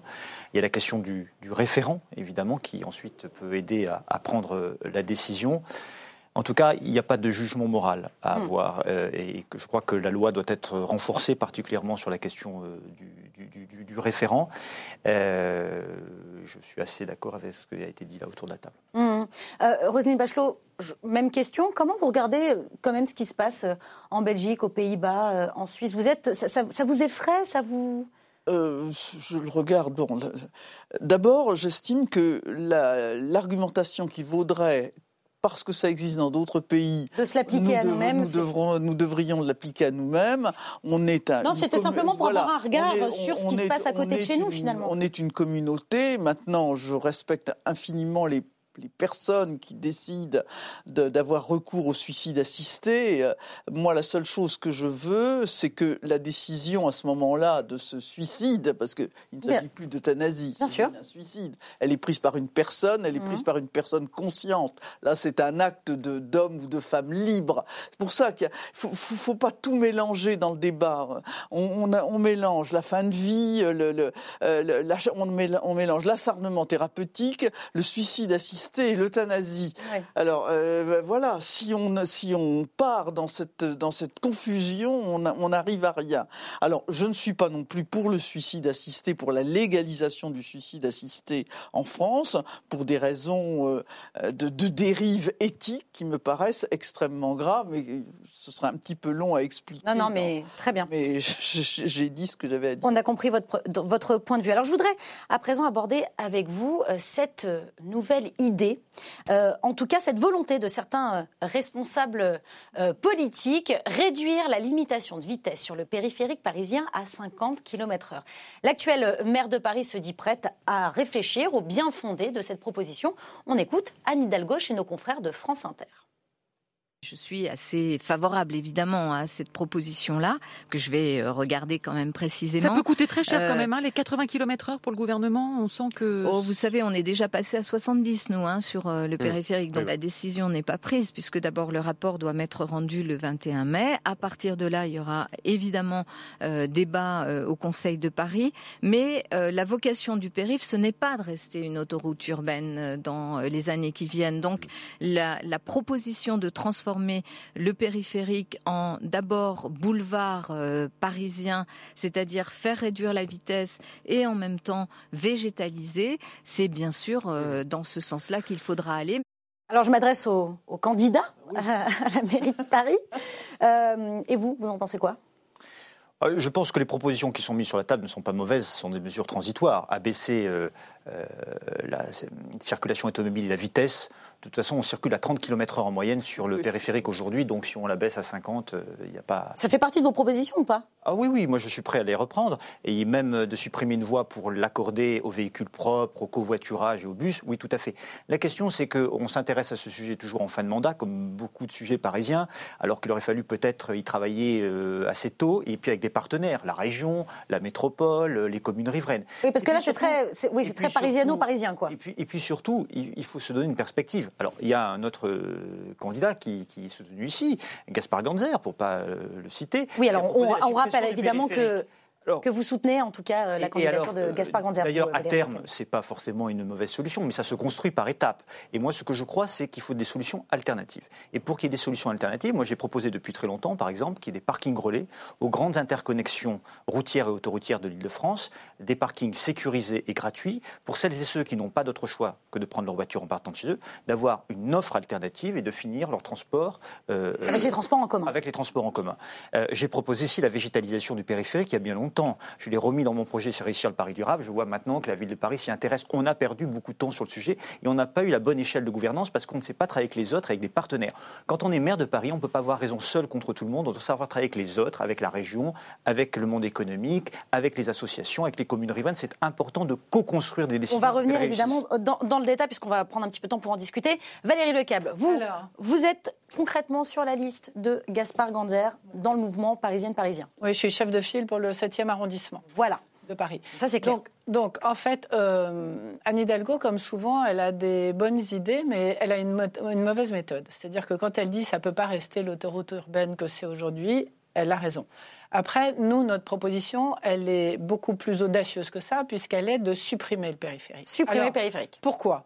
Parce que déjà réduire la vitesse, comme ça vient d'être dit, ça sert à rien, puisque déjà la vitesse, comme c'est embouteillé tout le temps, euh, on peut la réduire, mais on est plus souvent à 20 à l'heure ou à 30 à l'heure qu'au-dessus des 50 à l'heure. Donc, là, vous êtes sur un, sur un, phénomène quoi, de, pollution? Vous dites que ça crée des embouteillages Il faut supprimer euh, le périphérique, parce que c'est ce qui crée la pollution, c'est ce qui crée les embouteillages, c'est ce qui crée la, la présence. Est-ce que vous savez que 25% des écoles à Paris sont au-dessus du seuil acceptable de pollution? Comme par hasard, ces écoles, donc nos enfants, habitent à côté du périphérique, les écoles dont on parle parce que Paris est une ville qui est complètement congestionnée, qui est beaucoup trop petite. Ce périphérique est trop proche du centre. On est une des plus petites, la plus petite capitale d'Europe. Ce périphérique n'est qu'à 5 km du centre. Et nous, notre idée, c'est de dire exactement l'inverse. C'est de dire il faut voir Paris en grand. Il faut s'ouvrir, il faut aller vers l'extérieur. Donc, Comment on, fait bah On le supprime. Alors, c'est un projet à 20 ans. C'est pas quelque chose qu'on fait en deux ou trois jours.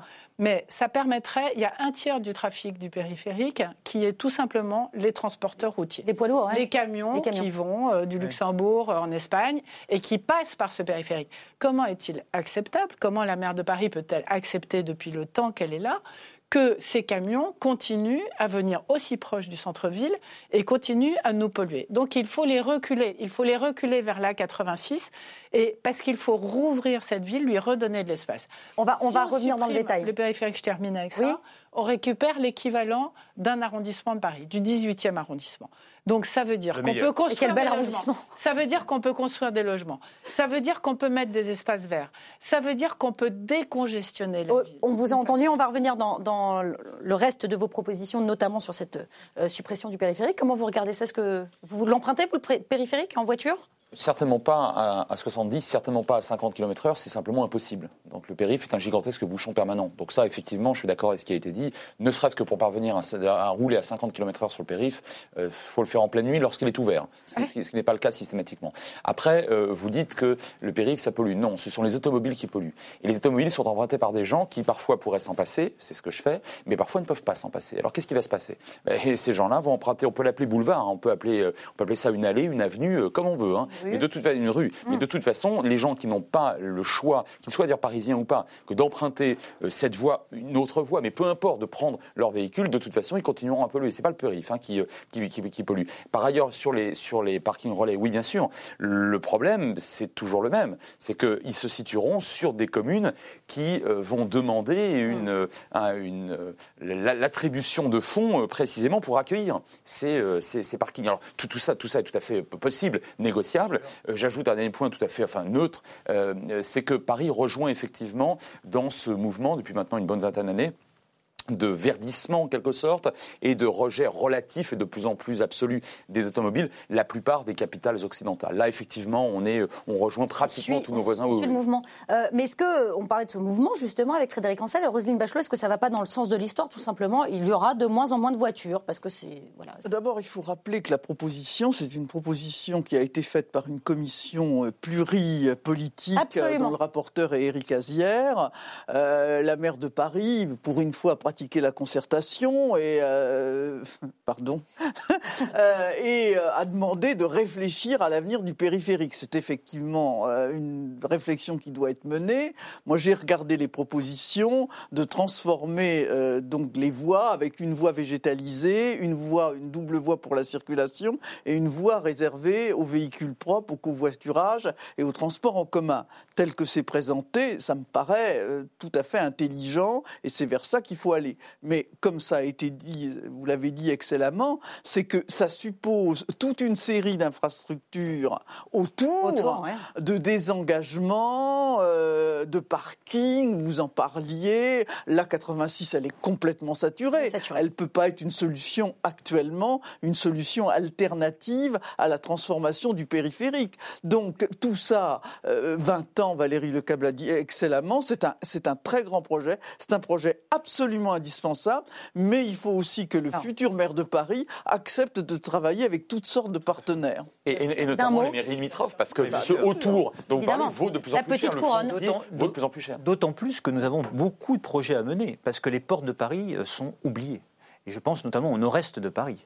Euh, il faut voir la situation des quartiers du nord-est de Paris en termes de sécurité, de tranquillité publique, d'hygiène, d'occupation illégale du domaine public. On s'y intéresse maintenant et pendant 4-5 ans, on a laissé se dégrader la situation. C'est l'occasion de recouler le territoire, les portes de Paris, c'est-à-dire de créer de la continuité géographique, euh, Paris, sa banlieue, et de dessiner vraiment le grand Paris. Et là, on peut faire de l'audace. On peut faire de l'audace sur des grands espaces verts, on peut faire de l'audace sur des ateliers d'artistes, de la cité de l'innovation, la cité des métiers d'art. On peut inventer le Paris du XXIe siècle. Et là, on a beaucoup de projets. D'un tout petit mot, et parce qu'on va avancer, on va essayer de finir cette émission habitez euh, à Boulogne, à Malakoff euh, ou à Saint-Denis, vous habitez à Paris. C'est quoi cette espèce de ceinture euh, qui enferme les Parisiens? Et pourquoi c'est aussi cher le logement à Paris? Justement parce qu'il n'y a pas assez d'espace, parce qu'il faut franchir cette espèce de barrière aujourd'hui mhm. qui est infranchissable et qui n'a absolument aucun sens. On vous a entendu. Mais oui.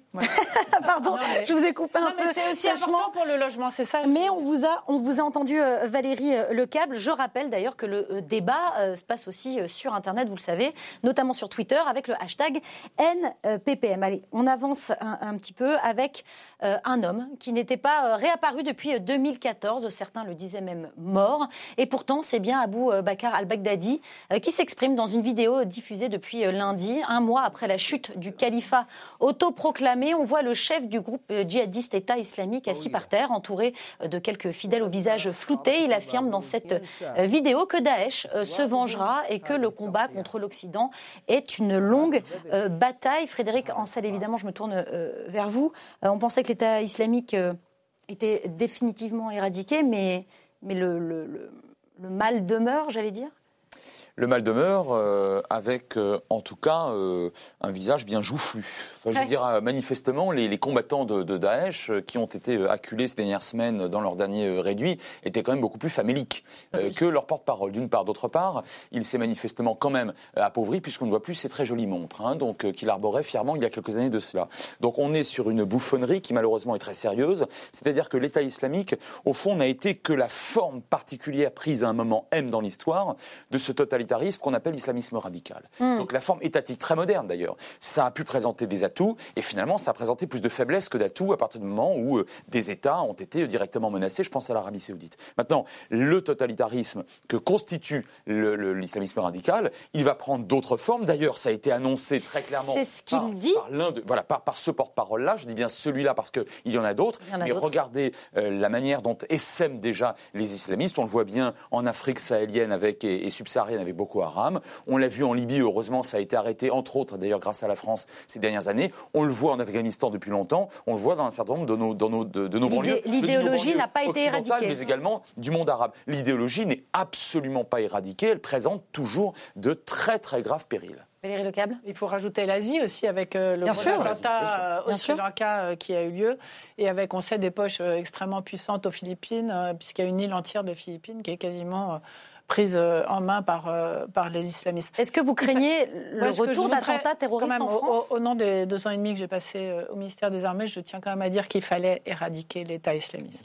On n'a jamais pensé sur le terrain. on n'a jamais pensé que ça serait la fin de l'islamisme radical, loin de là. Mais je crois que France Parly a demandé une authentification de cette vidéo. Absolument. Je sais pas quel résultat ça a donné. Pour l'instant, pour l'instant, les donc les restons services, prudents. exactement. Donc restons prudents parce qu'elle a quand même elle pas été très surprise parfaitement et elle a vraiment demandé euh, une authentification de cette vidéo. Mais ce que ce que je voudrais dire quand même, c'est que l'État islamique, c'était beaucoup d'argent, c'était beaucoup d'organisation, c'était une c'était l'occupation d'un territoire extrêmement vaste et extrêmement stratégique. Et il faut quand même se réjouir que ces hommes et cette armée française qui a passé euh, ces années depuis 2015 euh, à combattre euh, l'État islamique et qui a vaincu, il faut quand même pas bouder le plaisir d'avoir vaincu l'État islamique. Euh, Valérie Lecable. Et, mais mais c'est pas pour ça que l'islamisme radical n'existe plus. Mais ce n'est pas euh, cette vidéo qui remet en cause toute la conquête de l'État islamique qui a été faite au cours de La vidéo peut être une excellente piqûre de rappel parce que effectivement, on a très vite tendance quand à trop se réjouir peut-être, de s'apaiser. ils sont ils sont là là, ils sont toujours là. On apprend aussi cette semaine qu'il y a eu un projet d'attentat qui a été déjoué, qui serait d'origine islamique euh, contre la présidence de la République et contre d'autres cibles. Donc euh, on voit qu'il faut rester extrêmement vigilant, que la vigilance, elle n'est pas seulement la vigilance des pouvoirs publics, des forces de sécurité, mais qu'elle est aussi notre vigilance à tous. C'est peut-être à quelque chose mais quand même, quand même, c'était une base arrière hallucinante. Ce qui se passait en Syrie, je suis entièrement et l'entraînement qu'il y avait des gens et l'organisation que ça permettait, c'était quand même d'une autre dimension. La, la, menace, euh, elle est, elle, est, elle est, réelle, on le sait. Et, l'éradication de l'État islamique ne veut pas dire éradication euh, du risque terroriste, parce que la menace est, est protéiforme. Mais plutôt que d'être redondant avec tout ce qui a été dit, qui est tout à fait pertinent, je voudrais dire que pour relier à un sujet précédent, que c'est important aussi d'avoir une, vision, et notamment la vision géopolitique. Euh, L'État islamique, pourquoi il est né? Au fond C'est aussi là aussi pour des raisons plurielles, mais essentiellement parce qu'il y a eu des erreurs commises. Et une des premières erreurs qui a été commise, c'est l'intervention euh, euh, en Irak, qui a complètement déstabilisé le Proche et le Moyen-Orient. Euh, donc on parle de 2003. tout ça a eu des conséquences extrêmement fortes, des déstabilisations. Ont pu surgir de nouvelles forces politiques, comme celle de, de l'État islamique.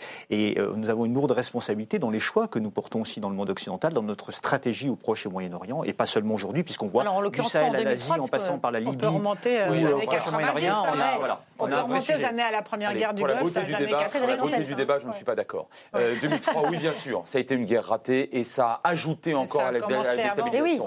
On peut commencer avec les Britanniques et entre parenthèses, euh, l'Iran, d'abord l'islamisme radical, l'islamisme radical, et l'islamisme radical, on peut le faire remonter au moins à Intarimia. Alors les Capétiens, non, vous n'en voulez plus. Alors, très bien. Nous sommes, très, nous sommes au, XIVe siècle avec ce prédicateur fanatique. Donc oui, d'accord, ça, ça a ajouté. Mais et entre parenthèses, la France évidemment s'y opposait. Et moi, je, m'en réjouis. Je m'en réjouis. Très bien. Là-dessus, il n'y a pas de problème. Simplement, euh, tout ne date pas de 2003. Ça, c'est quelque chose qui, sur le Proche et sur le Moyen-Orient, et y compris sur l'Irak en particulier, relève quand même, me semble-t-il, d'une d'une forme. Euh, évidemment, je ne vous critique pas personnellement en ayant dit ça. Vous avez raison. Mais la paresse intellectuelle consistant à dire, bah au fond, c'est la faute des Américains avec Bush fils et ses âneries parce que ça a été une ânerie en 2003. Non, ça n'explique pas tout. Et l'islamisme radical avait commencé bien avant. Je n'en remonterai que en 1928 pour vous faire plaisir avec les Irwan, les frères musulmans. Et là, vous avez un certain nombre de branches extraordinairement radicales, violentes, qui vont mettre une grande partie du Moyen-Orient, avec malheureusement l'argent euh, saoudien et qatari,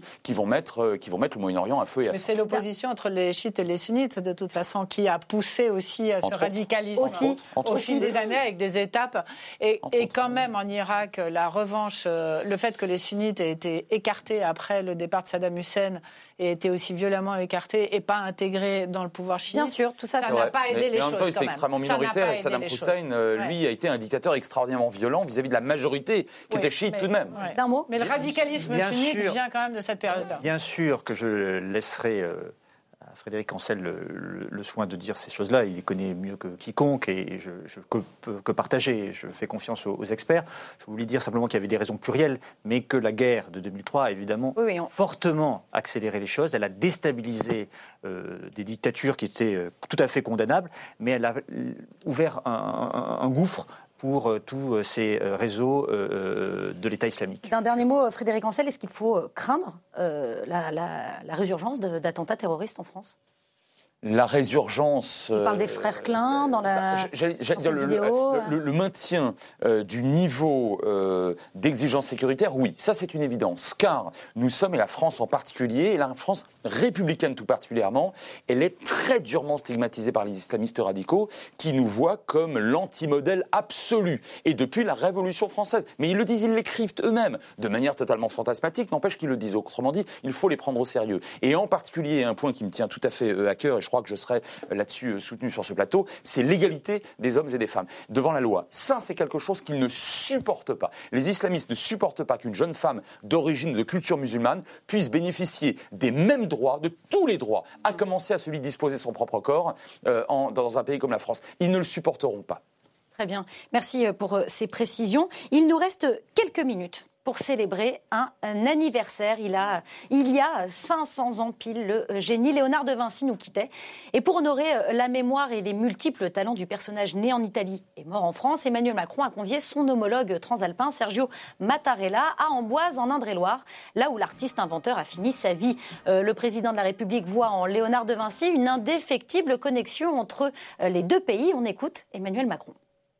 Je suis très heureux de recevoir aujourd'hui le président Mattarella et sa fille pour euh, honorer la mémoire de Léonard de Vinci et les 500 ans de sa disparition, mais aussi euh, ce trait d'union que ceux qui ont euh, su inventer, faire et diriger ont créé entre nos pays. Alors voilà pour l'image, hein, ils se sont serrés la main, très souriants, mais il y a une véritable guerre diplomatique entre l'Italie et, la France. Est-ce que finalement le monde de l'art paye aujourd'hui les, relations délétères entre euh, Salvini et, Macron, euh, Frédéric Ancel? Je crois qu'on est heureusement dans la posture on est dans la posture. Là, ou même, euh, ou même quand il se chamaille Même quand il se chamaille. Ah que le, terme, le terme de guerre, euh, il est, bon, bien évidemment, euh, il est extrêmement galvaudé, mais c'est pas très grave. Après tout, on parle aussi de guerre économique. Mais, au fond, je ne suis pas du tout certain qu'il y ait de, véritables bisbilles entre la France et l'Italie sur, sur ces questions-là. En revanche, ça traduit ah oui. ou une mauvaise relation, de manière générale sur d'autres théâtres d'opération beaucoup plus sérieux, notamment sur le plan diplomatique et économique, et je pense euh, en arrière-fond à la Chine. Et donc euh, quand, quand, on, bah, quand on veut se, bah, quand on se chamaille, bah, on trouve euh, à peu près tous les éléments qui vont permettre de, de dire à l'autre pour chacun, écoute, là franchement je, je, ne suis pas d'accord, je ne suis pas content. Et Léonard de Vinci en fait partie, c'est un des ah, éléments. Je pense qu'il en fait partie, c'est d'autant plus vrai que de toute façon Léonard de Vinci a vécu au moment où l'Italie n'existait pas. Donc, l'État italien n'existait pas et la France n'était pas une république. Donc on est vraiment dans des chicayas qui peuvent parfaitement se comprendre. C'est pas la première fois, ça sera pas la dernière et c'est pas très grave. Roselyne Bachelot, comment vous regardez oh, de la part de, de Salvini une sorte de, gaminerie. Quand il avait dit, euh, dans ces cas-là, on récupérera la Joconde. Bon, les choses s'apaisent. Monsieur Mattarella est un homme tout à fait fréquentable. Euh, je pense que on va pouvoir, euh, l'Italie va pouvoir nous prêter ses Vinci et nous, on va prêter les Raphaël parce que c'est de cet échange. C'est l'idée. de cet échange dont il s'agit. Allez, Raphaël, oui, pardon. Très, très excellente, excellente blague.